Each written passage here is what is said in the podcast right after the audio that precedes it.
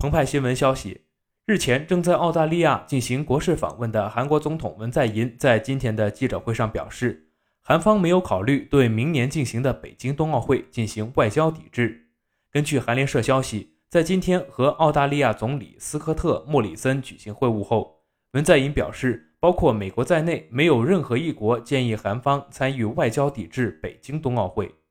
当地时间十二月七号，韩国外交部发言人孙永山透露。美方此前通过外交渠道向韩方通报其外交抵制北京冬奥会的决定，但并未要求韩方参与其中。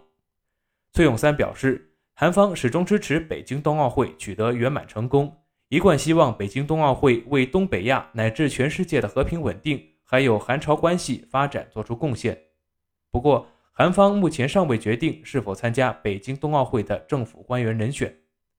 对此，中国外交部发言人汪文斌在七号的例行记者会上表示，中方对韩方的表态给予积极评价。